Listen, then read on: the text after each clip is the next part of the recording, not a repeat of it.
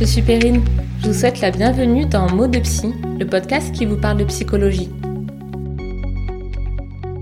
Vous découvrirez ici le récit de professionnels qui travaillent autour de la psychologie et de l'accompagnement de l'humain, de femmes et d'hommes qui vous raconteront leurs expériences concernant leur suivi, ainsi que des concepts et outils pratiques pour explorer ensemble la magie du fonctionnement de notre cerveau, nos pensées et nos émotions. Ce sont leurs histoires, parfois la mienne et peut-être aussi la vôtre.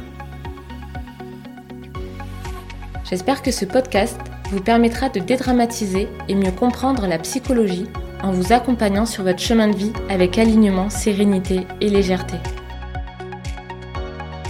Très belle écoute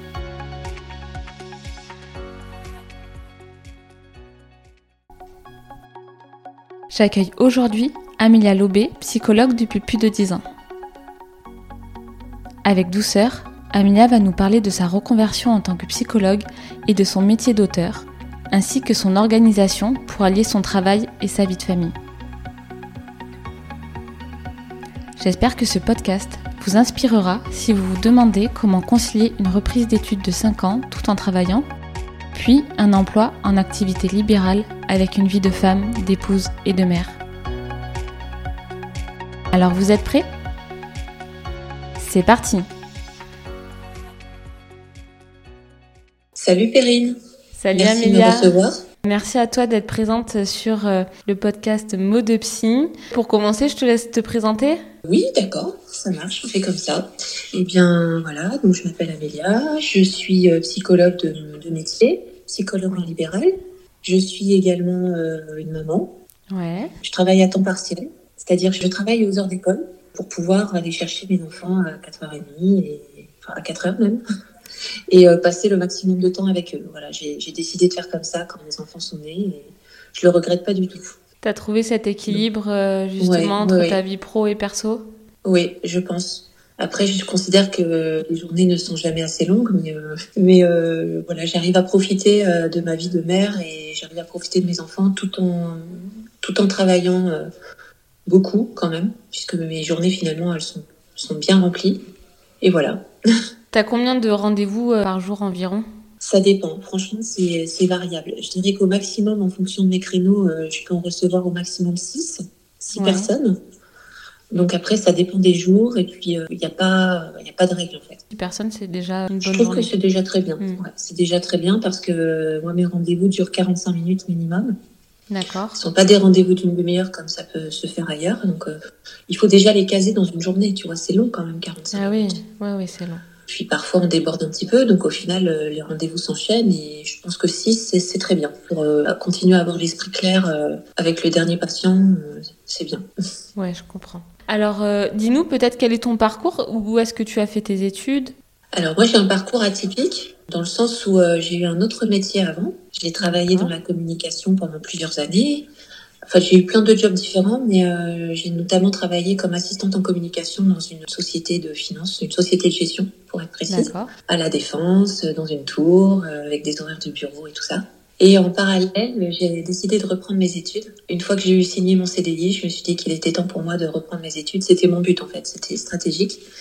Et j'ai repris mes études tout en travaillant. Donc j'étais étudiante salariée et j'ai repris en première année de psy, psychologie. Et euh, voilà, donc euh, la première année ça s'est bien passé, j'ai eu mes examens, donc je me suis inscrite en deuxième année et ainsi de suite.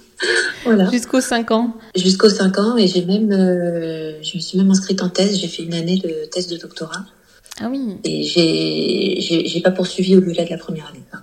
Et pour quelle raison, du coup, t'as pas poursuivi? Alors, il s'avère qu'en cette année-là, en fait, j'ai été licenciée. C'était un licenciement économique. Enfin, on appelle, on appelle ça un plan de sauvegarde de l'emploi. Ouais. Et il y a 200 personnes qui se sont fait licencier dans mon entreprise. Moi, je venais d'avoir mon diplôme, donc euh, je me suis dit finalement, c'était un mal pour un bien de se faire licencier, puisque ça me permettait finalement de, de me lancer comme euh, psychologue euh, en libéral. Ouais. Parce que j'imagine que si j'avais pas été licenciée, je n'aurais peut-être pas pris le risque de démissionner, parce que le salariat, c'est quand même très confortable, faut l'avouer. Hein. Quand on est passé de l'autre côté du miroir, on se rend compte à quel point le salariat, c'est sympa. Et voilà, donc il s'avère que j'ai été licenciée et que en fin d'année, j'ai fait un AVC. Donc, euh, J'ai eu un pépin de santé et j'ai mis quand même plusieurs mois à m'en remettre. Et, euh, j'ai pas eu envie en fait de retourner en thèse. Mes envies ont changé en fait. J'ai eu envie de me recentrer sur ma vie personnelle plus que sur le, travail. D'accord, ça a vraiment eu un impact sur ta vision un petit peu du monde et de tes priorités Ah oui, oui, complètement. C'est pas un cliché de dire que quand on passe à deux doigts de, de manger les pissenlits par la racine, mm. on, voit les choses autrement. Puis on se rend compte aussi qu'on est plus sensible au stress, plus sensible à la fatigue et, et que la vie est précieuse, etc. etc. Donc euh, voilà, j'ai pas eu forcément envie de retourner dans le monde de l'université, enfin dans le carcan universitaire. J'ai eu envie d'écrire, mais pour moi en fait, pas forcément hmm. pour euh, un prof, pour un directeur de, de thèse. Et justement, on va rebondir là-dessus. Donc, euh, tu parles d'écriture. Donc, c'est vrai que tu as sorti des livres, pas mal de livres. Est-ce que tu peux nous en dire plus? Euh, Oui, avec plaisir. En fait, c'est l'année où j'ai arrêté la thèse. Quelques mois plus tard, quand j'ai commencé à être en meilleure santé, euh, j'ai ouvert un blog. C'était l'époque des blogs. j'ai ouvert mon blog de psy. Où j'ai commencé à écrire des articles, un petit peu le même genre d'articles que je peux écrire sur Instagram maintenant. D'accord. Et ça a pris tout de suite, en fait. C'est des articles sur des thèmes, c'est ça? Ouais, sur des thèmes. J'écrivais déjà sur l'estime de soi, sur l'anxiété. Enfin, c'était les, mêmes thèmes dont je parle aujourd'hui. J'en parlais il y a dix ans sur un blog. D'accord. Et euh, tout de suite, ça a été, euh, je vais pas dire un succès parce que j'ai jamais été une blogueuse tout ça, mais euh, disons que des professionnels s'y sont intéressés assez rapidement. Et très vite, euh, j'ai été contactée par les magazines, des, des choses comme ça pour apporter mon point de vue euh, de psychologue sur certaines problématiques. D'accord, quel type de magazine du coup? Bah, Par exemple, le Management, à l'époque, m'avait interviewé sur euh, l'estime de soi et le syndrome de l'imposteur. je crois que c'était en 2011, 2012, je sais plus. 2012, voilà. D'accord. Et à la suite de ça, une maison d'édition m'a contacté pour me proposer d'écrire un livre. Ah, super. Évidemment, évidemment, oui, parce que c'était quand même euh, un rêve d'enfant. J'ai toujours aimé écrire depuis toute petite, lire et écrire. J'adorais ça, donc euh, c'était un petit peu un, rêve qui se réalisait finalement. Je l'ai pris comme tel en fait, je l'ai pris comme comme un petit cadeau de la vie. Ah, c'est génial. Du coup, certainement, quand tu commençais tes blogs, tu pensais pas que ça allait euh, pas du tout. jusque-là. Non. Ah non, absolument pas. Non, non. C'était euh... parce que bon, à l'époque, écrire sur la dépression, c'était pas très vendeur. Déjà, de nos jours, on commence tout juste à démocratiser la dépression. Tout à fait. Il y a 10 ans, euh, pas grand monde n'en parlait et c'était pas très glamour en fait. donc euh, je m'attendais pas à ce qu'on me propose euh, ce genre de choses, mais donc j'ai dit oui et j'ai commencé à travailler sur euh, sur ce livre qui portait sur l'estime de soi. D'accord, ok. Donc celui que j'ai lu il n'y a pas si longtemps et sur lequel je t'ai fait un retour, effectivement. Oui, oui, oui. C'était gentil d'ailleurs. Merci beaucoup. Non, non, c'est normal. En fait, sur ce livre, ce que j'ai pu découvrir, c'est donc bon, déjà euh, des concepts psychologiques qui ont été euh, éprouvés sur euh, l'estime de soi. Donc j'ai trouvé ça super intéressant d'avoir cette partie théorie euh, importante, avec aussi des, des, petits outils pratiques, des petites astuces que tu donnes. Donc ça permet de concrètement pouvoir évoluer aussi euh, sur l'estime de soi et aussi euh, des témoignages. Oui, oui, voilà. Je voulais mixer les, les, trois choses en fait. Mixer la théorie, la vulgarisation. Ouais. Oui, c'est ça. Dans le bon sens du terme, c'est-à-dire rendre accessible à toutes et à tous certains concepts qui peuvent sembler abscons quand on les lit dans un livre purement théorique. Tout à fait. Et des exemples, mm. des exemples concrets. Et ces exemples-là, ces témoignages, comment euh, tu as pu les, les, avoir? Alors, je vais dire la vérité, je les ai inventés. Enfin, ils sont soit inventés, soit tirés de mon expérience personnelle. D'accord. En aucun cas, j'ai euh, j'ai pris des témoignages. En aucun cas, je n'ai volé les, les, paroles de mes patientes. Oui, déontologiquement, c'est. Euh... euh moi, je le ferai pas. Je sais pas si d'autres le font, mais euh, moi, ça, l'idée me dérange parce que j'estime que ce qui se passe à Vegas reste à Vegas. Donc, je raconte pas ce qui se passe pendant mes séances. Euh, même en changeant de nom ou je ne sais quoi, euh, j'ai pas envie de faire ça. Par contre, euh, les choses que j'ai pu vivre ou voir autour de moi, ne sont pas forcément des secrets. Oui, et puis concrètement, quand on, lit les témoignages, c'est vraiment, euh, on, s'y retrouve quoi. C'est des choses de tous les jours et on se dit. Des choses de la euh, vie. C'est ça, exactement. Et donc on se dit, enfin, on n'imagine pas que ça puisse être inventé. Et puis c'est inventé, mais pas vraiment. C'est romancé en fait. C'est ça. C'est un peu comme les, les, romanciers qui partent d'une expérience personnelle ou de l'expérience de leur meilleure amie. Ou de leur père, de leur mère, de leur frère. Et euh, ils en font, euh, ils rajoutent des détails qui n'existent pas, ou ils enlèvent des choses, euh, ce qu'on appelle le roman. C'est ça. Et comment tu as pu gérer ta vie de famille, l'écriture, ton boulot en libéral? Alors, je t'explique. J'ai jamais eu de nounou, puisque j'avais pas envie, tout simplement. Par contre, euh, j'ai pu avoir une place en halte garderie. D'accord. C'est euh, comme la crèche, mais euh, à temps partiel. D'accord. Donc tu peux pas avoir du plein temps, mais tu peux avoir des demi-journées ou alors deux journées complètes. Et tu dois amener le repas. Alors là, je m'éloigne un peu de mon métier, mais il faut bien que je t'explique comment j'ai fait. Bien sûr. Et il s'avère que j'ai eu deux bébés en deux ans, par choix, je précise. Donc j'ai eu deux bébés, enfin j'avais un bébé d'un an et puis quand j'ai commencé à écrire en fait j'avais un bébé de six mois et un bébé dans mon ventre et j'écrivais pendant les siestes. D'accord, ok. Voilà, donc euh, j'ai eu la chance d'avoir des bébés qui, qui, faisaient beaucoup la sieste, qui, aimaient bien, qui aimaient bien faire la sieste. Donc ça m'a permis de, de, rédiger mes livres pendant les siestes. Et puis ensuite, euh, pendant les heures de halte garderie, je travaillais. Et puis euh, si j'avais une heure de livre, euh, je me remettais à écrire. Et voilà. Et okay. ça s'est bien passé. T'en as écrit d'autres ensuite par la suite de livres J'en ai écrit quatre en fait. Et oui. Plus un qui n'est jamais sorti. Donc euh, cinq en tout, mais quatre publiés. Et en fait, mes enfants m'ont toujours vu quand même euh, avec un, un, cahier en train d'écrire ou euh, en train de taper des trucs sur l'ordinateur, en train d'écrire des articles, mes livres et tout. Et finalement, ça leur a donné un bon exemple parce qu'ils adorent lire. Ils adorent ah, euh, lire. Mmh. C'est quelque chose qui est normal pour eux de voir leur maman en train de lire. Donc, ils se sont appropriés ça aussi. J'en suis contente. Super. Est-ce que tu leur parles de ton deuxième métier, qui est donc du coup euh, la psychologie? Ah, On discute de tout en fait. Ouais. Ils adorent euh, que je leur raconte des choses, que je leur explique. Par exemple, il y a, hier, euh, ils me disent Maman, qu'est-ce que ça veut dire schizophrène? Donc, Vous avez entendu ça quelque part. Donc je leur ai expliqué avec euh, des mots adaptés à leur âge, mais euh, je leur parle comme à des grands, quoi, d'une Mm. manière générale. Et ils comprennent en fait. Bah, les enfants comprennent plein de choses et je vois pas Bien pourquoi sûr. je leur cacherais. Il n'y a pas de sujet euh, tabou. Bien sûr. Et donc, du coup, euh, tu exerces euh, à ton domicile et depuis le Covid, me semble-t-il, en visio et maintenant exclusivement en visio. Est-ce que tu peux Oui. nous expliquer peut-être pourquoi ce choix et quelle est la différence pour toi entre le présentiel et euh, la visio? Oui, avec plaisir. Alors, euh, j'ai commencé à exercer dans une pièce de mon domicile parce que euh, ça me semblait euh, pratique pour tester euh, un début d'activité. D'accord. Je voulais pas m'endetter avant d'avoir testé déjà le métier, savoir si ça me plaisait vraiment à long terme et tout ça. Donc j'ai commencé comme ça, puis il s'avère que je me sentais très à l'aise en fait de faire venir les gens comme ça dans, dans une pièce de mon domicile. Ouais. Je, je me suis pas laissée, je me suis pas sentie débordée euh, par les émotions, quoi que ce soit. Une fois que je refermais la porte, bah, je, je reprenais le cours de ma vie. Mm. Et c'est ce que je conseille à tous les psychologues d'ailleurs.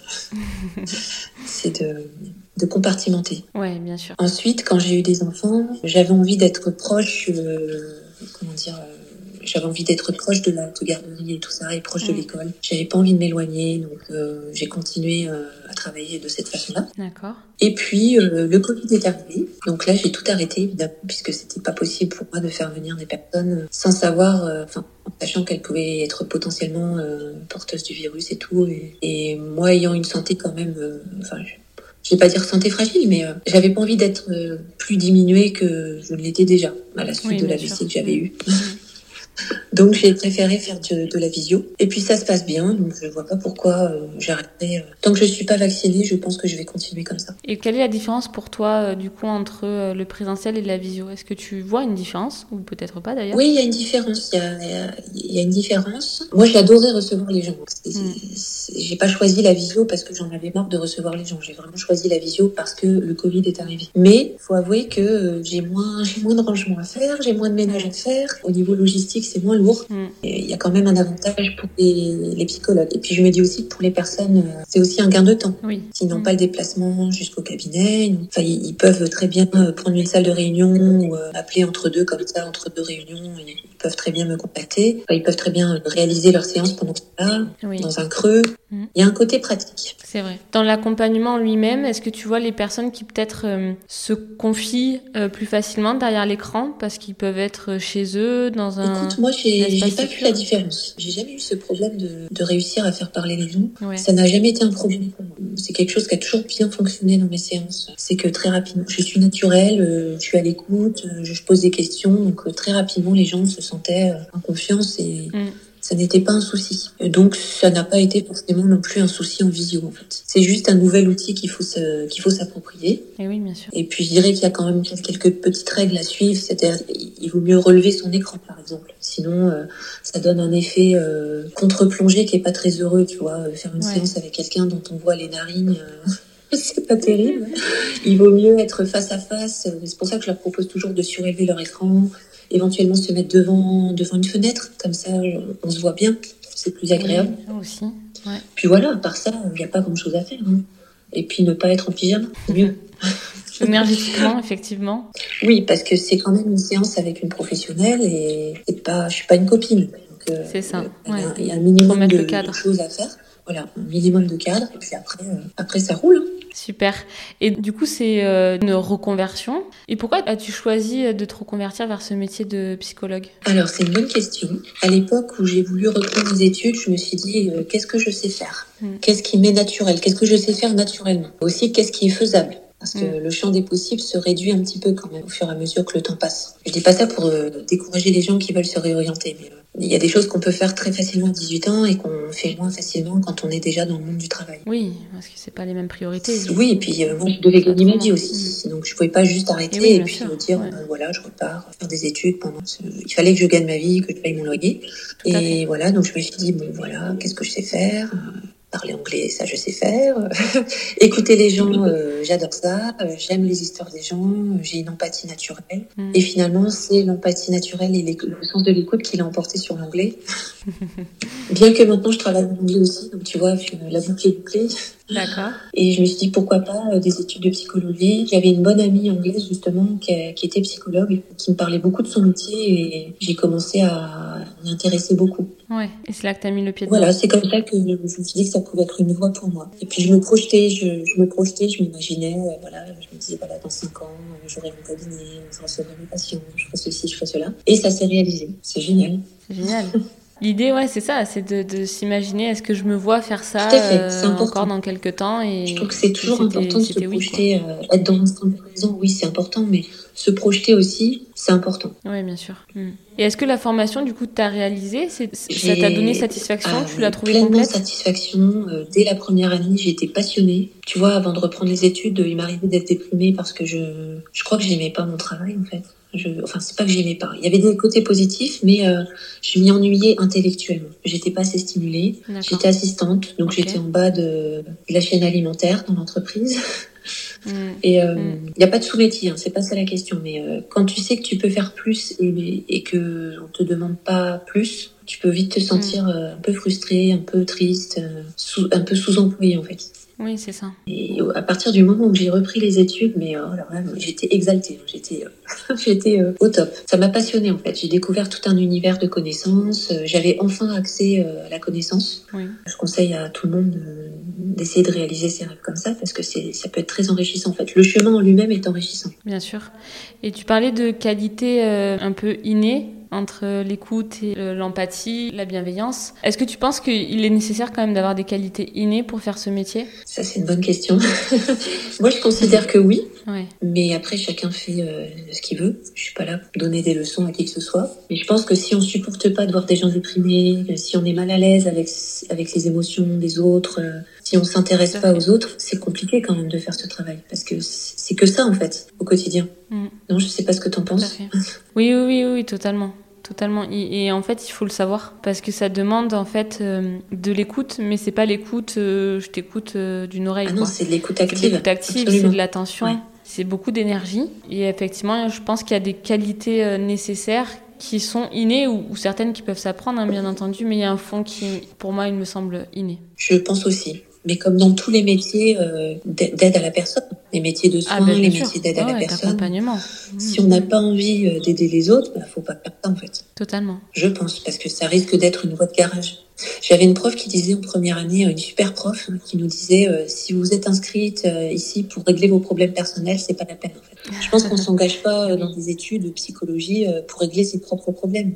On s'y engage pour les mettre à distance justement et pour les, les observer, pour, pour observer tous les concepts, pour les apprendre, les, les intégrer, pour pouvoir ensuite s'en resservir avec d'autres personnes. Mais on n'y va pas pour euh, faire sa thérapie. Ouais, je suis totalement d'accord avec toi. Et pour toi, quelle est la chose la plus passionnante de ton métier? Ah, il y en a plusieurs. Euh, déjà, euh, bon, j'ai un cerveau qui ne s'arrête jamais de mouliner. Donc ça, c'est, j'ai besoin d'avoir, euh, d'être sur des projets, d'être, de réfléchir. et ce métier me le permet. Ouais. Ça me permet aussi d'assouvir mon besoin d'aider les autres. Bon, bah ça, c'est voilà, je me répète, mais euh, j'ai toujours été comme ça. Est-ce que c'est mon éducation catholique? Est-ce que est-ce que c'est le fait d'avoir vu euh, bah, mes parents sont des gens euh, très aidants, enfin ils ont rendu beaucoup de services dans leur vie, et j'ai eu ce modèle-là. Ouais. Je pense que par mimétisme, euh, puis par désir de d'appliquer des bonnes valeurs dans sa vie, euh, voilà, je je fais la même chose. Et c'est un métier qui me le permet. Évidemment, je suis payée pour le faire, mais quand même, tu vois, c'est il faut avoir envie. Ah bah oui, bien sûr. Euh, Qu'est-ce que ça m'apporte d'autre Je fais de très belles rencontres. J'adore la rencontre avec les patients, en fait. J'ai la chance de recevoir, franchement, en majorité à 98% que des gens euh, super chouettes. Ah, génial. Donc à chaque fois, je me dis c'est cool parce qu'en d'autres circonstances, j'aurais pas connu cette personne. Mm. Et euh, je pense aussi que chaque personne a quelque chose à nous apprendre aussi. Donc euh, c'est un échange hein, quelque part. Tellement, ouais, tellement. Voilà, je suis encore. euh, Et puis quand Marie me demande, alors ça s'est bien passé tes séances, ou mes enfants me posent la question maintenant après l'école. Alors maman, ça s'est bien passé tes séances? Ben, Je leur dis euh, presque toujours, oui, ça s'est très bien passé. Et je pense qu'il y a peu de métiers dans lesquels on peut dire quasiment tous les jours, euh, oui, ça s'est très bien passé. Ouais, C'est très rare. hein. Peut-être 2% des, des cas où ça se passe pas, pas très bien, mais euh, c'est pas beaucoup quand même dans une, dans une année. Non, c'est pas beaucoup. C'est un vrai plaisir, effectivement. Il y a des choses difficiles, peut-être, de ce métier-là aussi? Alors, les aspects compliqués, il y aura deux choses. Il y aura la fatigue personnelle qu'on peut ressentir, parce que même quand on a envie d'aider et qu'on a envie de bien faire, ben, on n'est qu'un être humain et puis parfois on peut être fatigué. Mm. Euh, depuis un an, ça me semble plus difficile parce qu'on n'a plus de plus les moyens de se ressourcer. Donc je ressens beaucoup plus cette fatigue. Ouais, ouais. Ouais. Ouais, avant, j'avais vraiment un très bon équilibre, c'est-à-dire, euh, je suis à fond pendant mes séances. Après, je ferme la porte, je vais chercher mes enfants et je vis ma vie de, de femme et de, de mère de famille et ça me convenait parfaitement. Puis, euh, j'avais mes activités et puis je- j'allais chez Disneyland avec les enfants et puis je m'amusais, on allait au cinéma, on allait beaucoup, souvent au musée. Ça me convenait bien. Et là, on n'a plus tout ça, donc euh, voilà. Et c'est quand même très routinier, puis on n'a plus forcément les, la possibilité de se ressourcer, euh, hormis, euh, tu vois, regarder des films, euh, faire un tour dans la rue. Enfin, c'est quand même limité. Mais C'est pas pareil. pareil pour tout le monde. Je sais qu'on en est tous, on est tous dans le même bateau à ce niveau-là. Je fais que constater des faits, en fait, hein, des faits généraux. Oui, donc ce que tes patients peuvent aussi ressentir, ben, personnellement, bien entendu, tu le ressens Ah bah aussi, quoi. évidemment. Je suis. Mm. Souvent, on est voisines. euh, Enfin, tu vois, on est des gens. euh, on est tous pareils. Hein. On est tous des êtres humains. Et... Ouais, on est tous dans ce contexte de pandémie. Donc, euh, quand les gens me parlent de la pandémie, je ne peux qu'acquiescer en disant que je, je sais, je sais très bien ce que c'est et on attend que ça se termine. Mais donc oui, je ressens davantage la fatigue, euh, un peu, tu sais, la fatigue, la fatigue mentale en fait. Dans le travail, Ouais, je la ressens ouais, oui. plus vite. Disons que je suis plus vite fatiguée. Je vois bien. Ensuite, euh, qu'est-ce qui est difficile? Alors moi, j'ai quand même des limites, tu vois. Je peux tout entendre, mais j'ai mes limites personnelles et, et j'ai mes limites personnelles qui sont euh, les violences faites aux femmes et aux enfants. Mm. Justement, je, je te parlais des 2% des, des cas, euh, ça se passe pas bien dans mes séances, enfin, où ça se passe pas bien, où je, je, me, je me sens pas bien. Des fois où j'ai reçu des, des messieurs qui avaient commis des violences, ça, j'ai du mal à, la- à le supporter en fait. Donc je préfère réorienter. D'accord. Donc, euh, du coup, euh, dans des cas comme ça, tu le réorientes vers euh, un autre psychologue ou comment, comment tu fais? T'as des gens avec qui tu travailles, d'autres professionnels Ça m'arrive, oui, il y a des médecins, enfin les médecins du quartier, on envoie des personnes. D'accord. Et sinon, euh, oui, il y a un ou deux psychiatres à qui je peux envoyer des gens quand je sens que ça dépasse mes compétences et mes, mes limites personnelles, tu vois. Ouais, ouais, je comprends. Est-ce que du coup, ça, c'est c'est bien pris par les patients? Comment ils le, ils le perçoivent? Honnêtement, euh, j'avoue que c'est pas.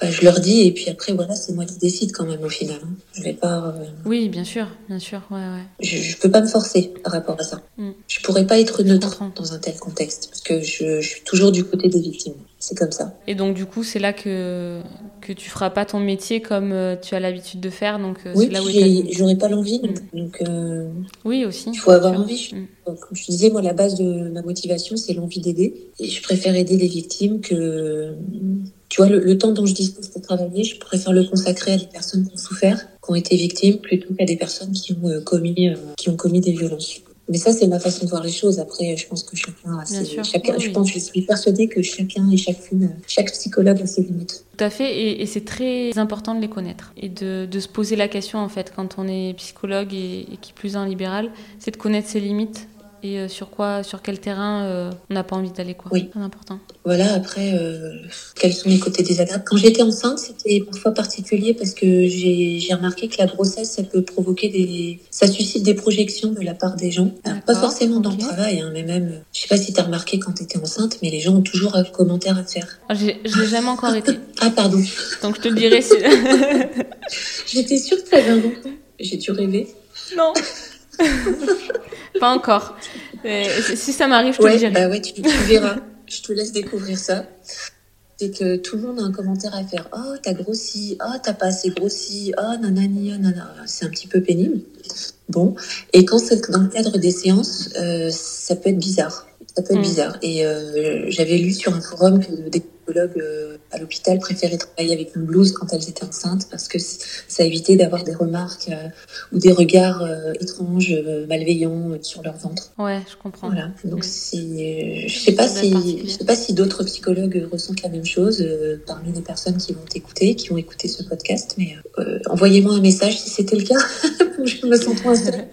Oui, c'est vrai, votre avis nous intéresse Oui. sur le reste et, et particulièrement sur ce sujet aussi. Comment Alors ça pas systématiquement, comment il y a des gens qui étaient très contents pour moi, mais d'autres, euh, puis voilà, tu sais, t'es dans des situations où tu reçois une femme qui est en désir d'enfant et toi t'es enceinte, euh, c- c'était spécial quoi. Tu vois. Oui, C'est quelque chose que j'ai remarqué. Voilà. Hormis ça, euh, en général ça se passe bien, j'ai pas trop à me plaindre. hein.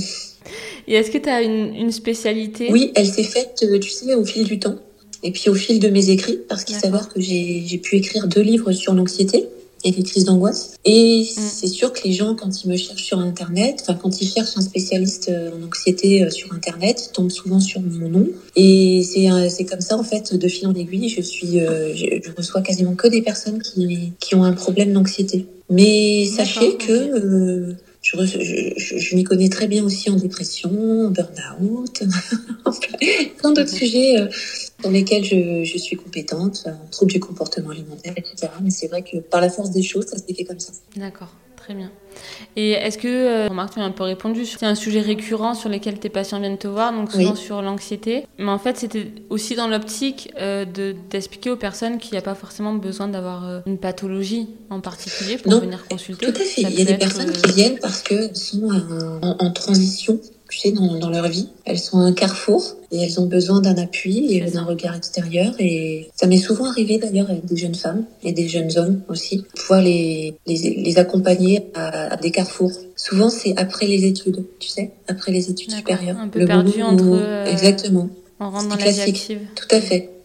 Et c'est pas une pathologie en soi, c'est juste un, c'est juste un changement, c'est juste un carrefour. Oui, c'est ça, une transition, c'est exactement le, le mot. Et, et peut-être des mamans aussi. Est-ce que tu as eu des, des mères qui Oui, euh, tout à fait. Oui, oui. sont venues? Mm. Oui, des, des femmes enceintes, euh, aussi des, des jeunes femmes euh, qui faisaient un- une dépression postpartum. Oui, et oui. Donc il y a toujours des solutions. Quand on se sent pas très bien, il faut pas hésiter à pousser la porte ou à allumer son ordinateur si on, fait, si on veut faire une visio. Il y a toujours des solutions, il n'y a, pas de- il y a pas de situation désespérée. C'est vraiment le, message que, que je voudrais passer.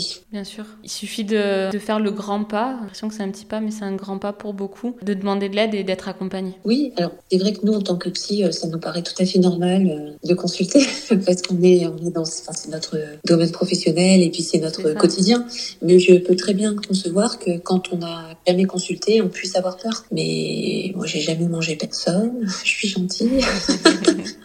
Donc, tu vois, ça se passe très bien quand, quand on fait une séance et tout. Donc euh, vraiment, faut pas avoir peur. Et puis, faut certainement avant d'aller voir euh, une psychologue, c'est regarder, euh, regarder ce qu'elle a écrit, regarder ce qu'elle a fait, essayer de sentir un peu la personne avant d'y aller. Oui, qu'on puisse se retrouver sur certains points avec la personne, ça peut Oui, je pense parce commencer à créer un lien. Oui, absolument. Je pense que c'est important. Parce que c'est vrai, quand on regarde Doctolib, enfin, Doctolib nous envoie vers les gens les plus proches de chez nous. Mm. C'est pas toujours un critère, en fait. Mm. Tu vois ce que je veux dire? Ah oui, bien sûr, bien sûr, c'est pas euh, que euh, parce que c'est pratique. Il faut qu'on qu'on puisse créer un lien avec la personne. Alors c'est notre métier effectivement, mais il faut aussi que de l'autre côté il y ait du retour. Oui. C'est important que, qu'en termes de personne, de personnalité. Oui, et c'est pour ça que je... j'ai- Alors, j'ai découvert récemment que Instagram avait euh, ce pouvoir-là. C'est vrai. Ouais. C'est de pouvoir euh, nous faire, euh, nous mettre en contact les uns avec les autres, les unes avec les autres. Et on se rend compte de la personnalité euh, différente de chaque praticien. Tout à fait. Ouais. Et donc j'imagine que les patients de l'autre côté euh, le perçoivent aussi et donc Ah, certainement. certainement. euh, Oui, oui, certainement.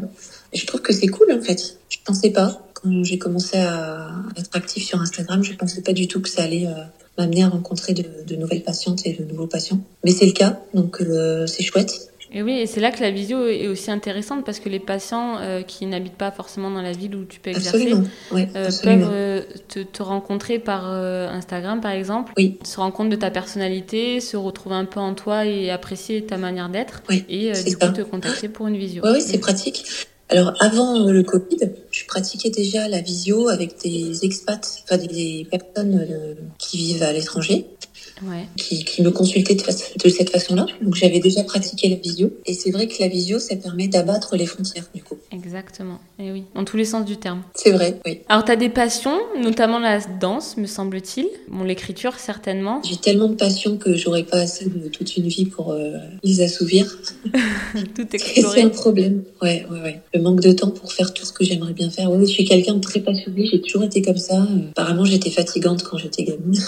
Donc, voilà.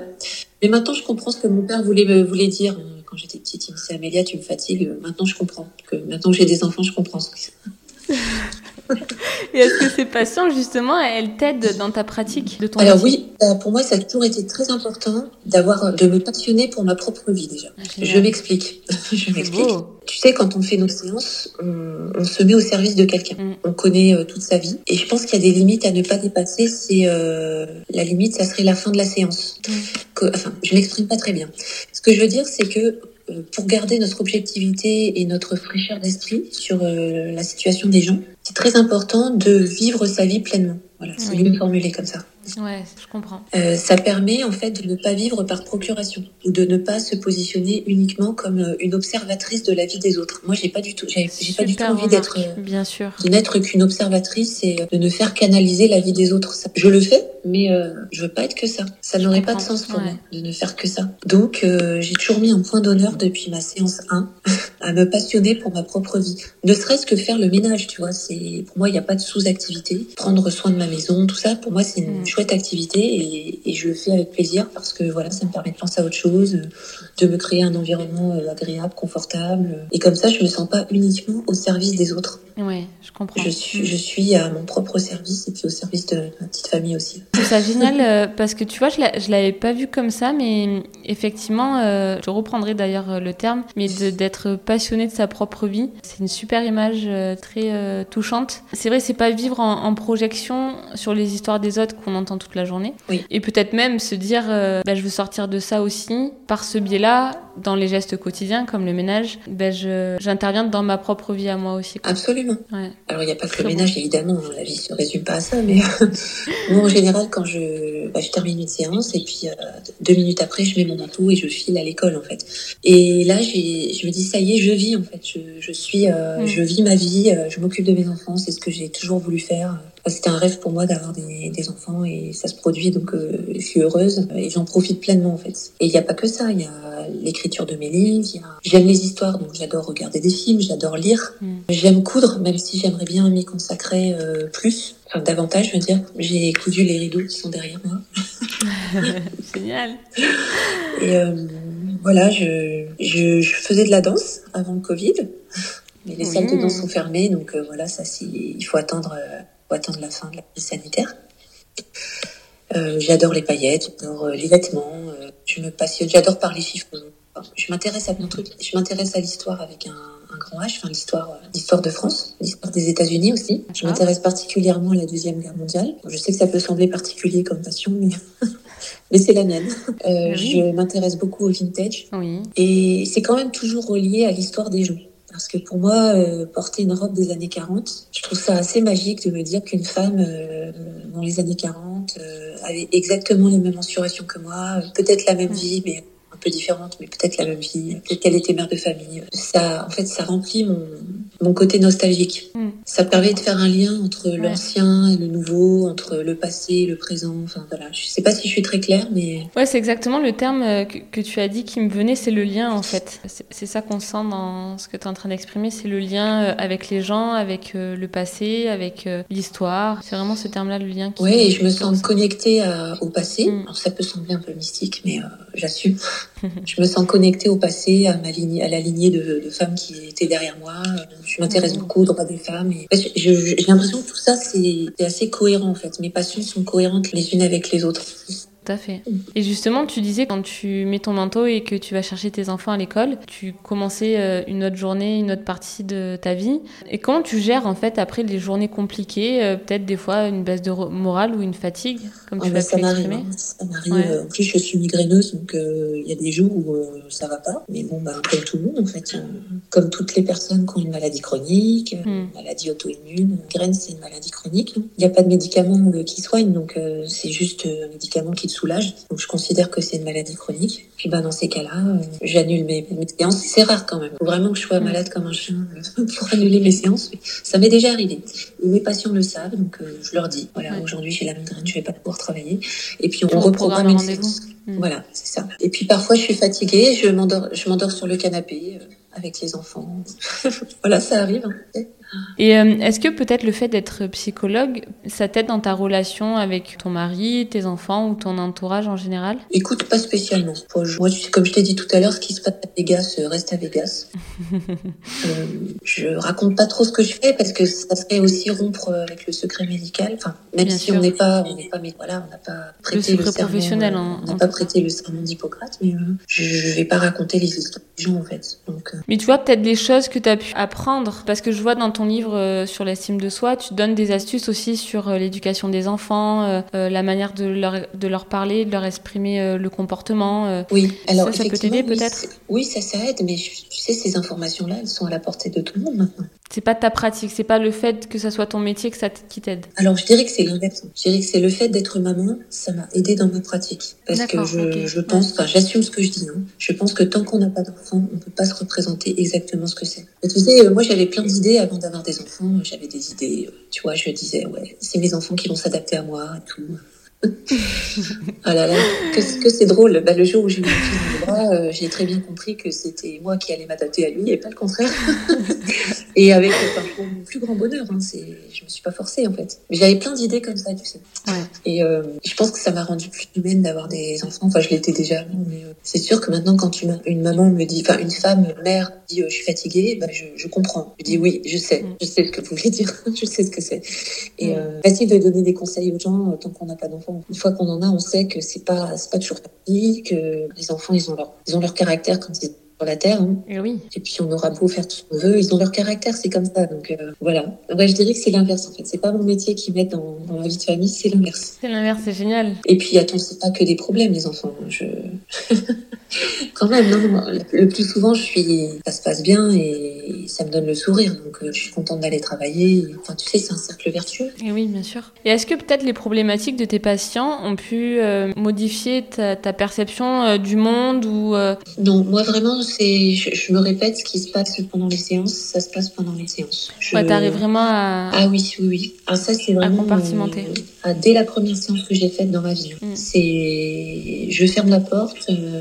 Je, je, mets ça dans un petit tiroir de mon cerveau. Je ferme le tiroir et je le réouvre euh, la séance suivante. D'accord. Et je ne prends pas de notes parce que je suis hypermnésique euh, auditive. Je sais pas si ça se dit. Ce qui se passe, c'est que je, alors autant j'oublie les visages, je ne suis pas du tout physionomiste. Parfois, les gens me saluent dans la rue et en fait, j'ai oublié leur tête. Donc, je dis bonjour dans le doute. Je me dis, s'ils me connaissent, c'est que je dois les connaître aussi.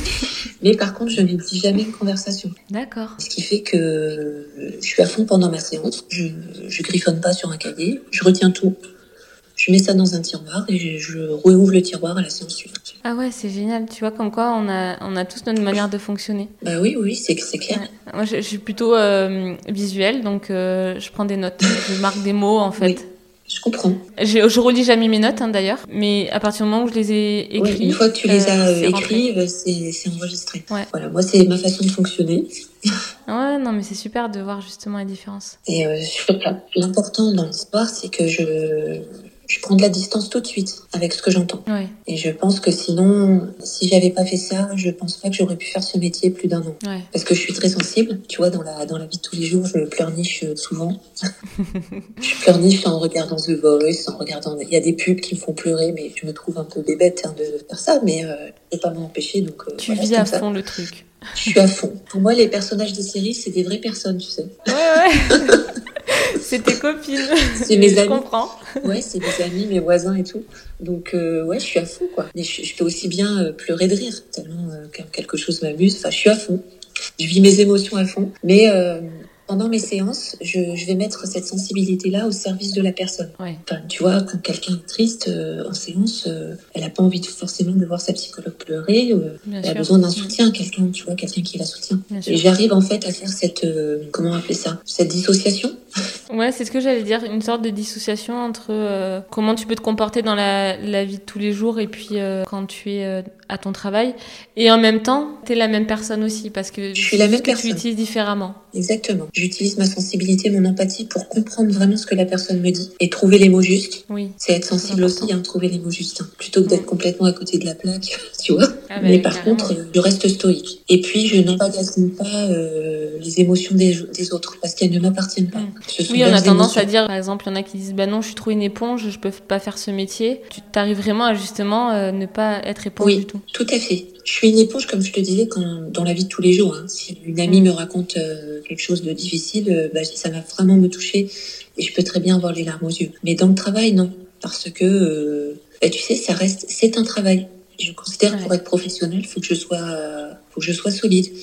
Et donc, j'arrive à dissocier, en fait. Euh, C'est un peu, peut-être un peu difficile à expliquer, mais, euh, Je comprends très bien. Mm. mais en tout cas, c'est ce que j'ai fait dès ma première séance et, et tant mieux parce que sinon, je, je pense pas que j'aurais pu faire euh, ce boulot pendant plus d'un an. Ouais, je comprends. Ça, ça fait combien d'années maintenant? Euh, depuis euh, 2010, D'accord. fin 2010. Mm. 10 11 Donc ans. j'ai fêté mes 10 ans. Il y a pas longtemps. J'ai même pas fait de gâteau. Merci beaucoup. Félicitations. Ouais, voilà, j'ai tenu jusque-là. Est-ce que tu as des conseils euh, par ailleurs euh, pour des confrères, des consoeurs euh, sur leur pratique je dirais que si on se sent pas capable de faire euh, 7 séances par jour, il faut pas le faire. Il vaut mieux euh, privilégier la qualité et le, le bien-être mental plutôt que la quantité. Tout à fait. Je dirais que réduire ses heures quand on est très fatigué, il vaut mieux réduire ses heures. Et puis tant, tant pis, quoi, au lieu de fixer euh, une séance cette semaine, on fixe une séance la semaine prochaine. Mm. Parce que tu connais le dicton, hein, qui veut voyager loin ménage sa monture. J'adore les dictons. les dictons, c'est toute ma vie. Et euh, enfin, moi, j'y crois fermement, en fait. Pour euh, Ouais. pouvoir faire ce métier longtemps, il faut se ménager. Tout à fait. Donc moi, les, les psys qui me disent, oh, moi, je travaille, je fais 14 séances par jour, je fais que ça. Je, je réponds rien, en fait, parce que j'ai pas de leçon à donner, mais je me dis, mais elle va pas te dire comme ça plus d'un an, c'est pas possible. Mm. Ouais, je te rejoins totalement, mais vraiment. Donc si j'avais un conseil à donner, c'est celui-là. C'est de privilégier sa propre vie, enfin se passionner pour sa vie, en fait, se créer une vie, si on n'en a pas encore. Ouais. Construire sa vie personnelle et, euh, et euh, réduire le nombre de séances si on, on a besoin de, de respirer, en fait, ou de se reposer. Super conseil. Voilà. Mm. Bien sûr, super. Pour, pour que travailler reste un plaisir, tu sais, pour que ce travail euh, reste une passion. Et oui, et que ce soit pas euh, une obligation ou quelque chose de trop lourd, parce que c'est déjà quand même lourd euh, Oui. de base. Oui, donc, oui, euh, mais c'est en fait par définition, c'est un métier qui est qui peut provoquer des risques psychosociaux bien sûr. pour plein de raisons. Donc il, faut le savoir dès le départ en fait, et puis il faut se préserver, Ouais, surtout en sur ce la moment. durée. Bien sûr. Ouais, parce qu'on n'a pas aussi, nous, personnellement, tout le reste pour nous faire du bien aussi, quoi. Exactement. Et puis si les psys sont, sont, sont malades, qui va s'occuper des Ouais. On est au bout de la chaîne. C'est vrai, totalement. C'est c'est pas, enfin tu vois, c'est pas prétentieux de dire ça. Hein. C'est on est vraiment au bout de la chaîne. Donc il faut qu'on fasse attention à nous. Bien sûr. Comment toi tu vois euh, l'évolution de ta pratique dans les mois ou les années à venir et, et tes projets? Alors j'ai plusieurs projets, notamment l'écriture d'un nouveau livre, Génial. Je vais travailler avec euh, une autre psychologue qui a créé une application qui s'appelle euh, Synergie, Mhm. mais euh, je t'en reparlerai. Et euh, je vais sûrement travailler aussi en entreprise, Super. dans le domaine des émotions, puisque depuis quelques mois j'ai été certifiée en intelligence émotionnelle, enfin comme coach en intelligence Mhm. émotionnelle, et puis je, je vais utiliser en fait ces, ces- ces nouvelles compétences pour travailler en entreprise. Super. Donc tu diversifies aussi tes pratiques. euh, Oui, oui, oui, parce que c'est bien de c'est bien d'évoluer. euh, Je trouve que c'est stimulant intellectuellement et puis ça permet de pas s'ennuyer, tu sais. Bien sûr. Ouais. Super. Je, vois l'heure effectivement qui tourne. Amélia, je vais te laisser parce que tu as un rendez-vous qui t'attend. Je te remercie beaucoup euh, d'avoir répondu à ces questions. merci à toi. Merci pour toutes ces informations. Un grand merci Amélia. Merci Perrine et puis euh, bonne chance avec ton podcast. C'est super vidéo. Merci, merci beaucoup.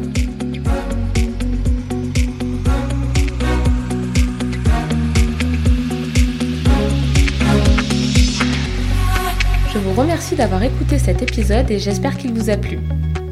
Si c'est le cas, je vous invite à le partager autour de vous et à me le dire avec des étoiles sur votre plateforme d'écoute. Je vous remercie également par avance pour vos commentaires. Pour découvrir les actualités de ce podcast, je vous invite à vous y abonner et le suivre sur Instagram sous le nom de mot.2.psy. A très vite pour le prochain épisode.